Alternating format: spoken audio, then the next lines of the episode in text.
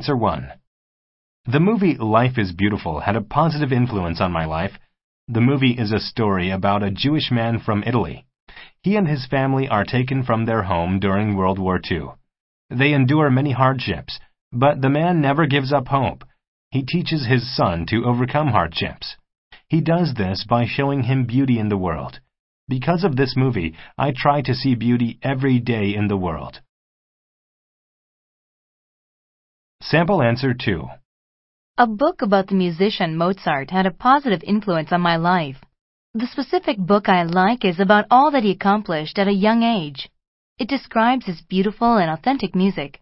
His music changed people's lives. I am trying to be just like him. I am learning to play the piano and also learning to write music. Because of this book, I hope to one day have as great a cultural impact as Mozart did.